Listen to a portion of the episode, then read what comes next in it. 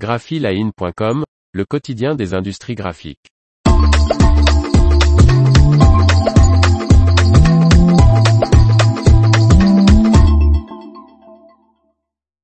EFI renforce sa position sur les marchés de l'impression textile.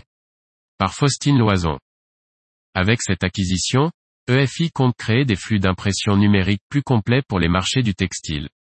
EFI poursuit sa stratégie de croissance dans l'imagerie numérique à forte valeur ajoutée, annoncée en décembre dernier, avec l'acquisition d'Inedi Software.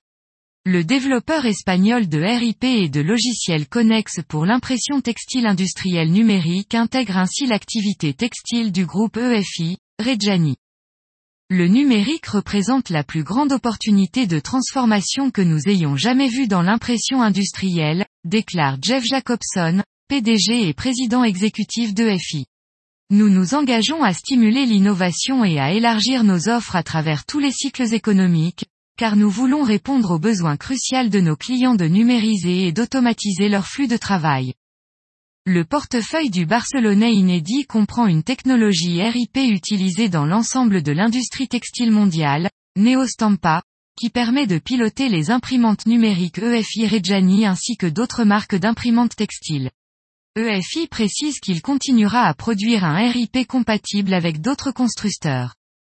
La forte couverture du marché d'inédit est un point essentiel afin de tirer pleinement parti des synergies stratégiques découlant de la combinaison des activités de FI Reggiani et d'inédit, explique Adèle Genoni, vice-présidente et directrice générale de FI Reggiani. C'est une acquisition qui renforce considérablement notre présence sur les principaux marchés du textile. Avec cette acquisition, EFI compte créer des flux d'impression numérique plus complets.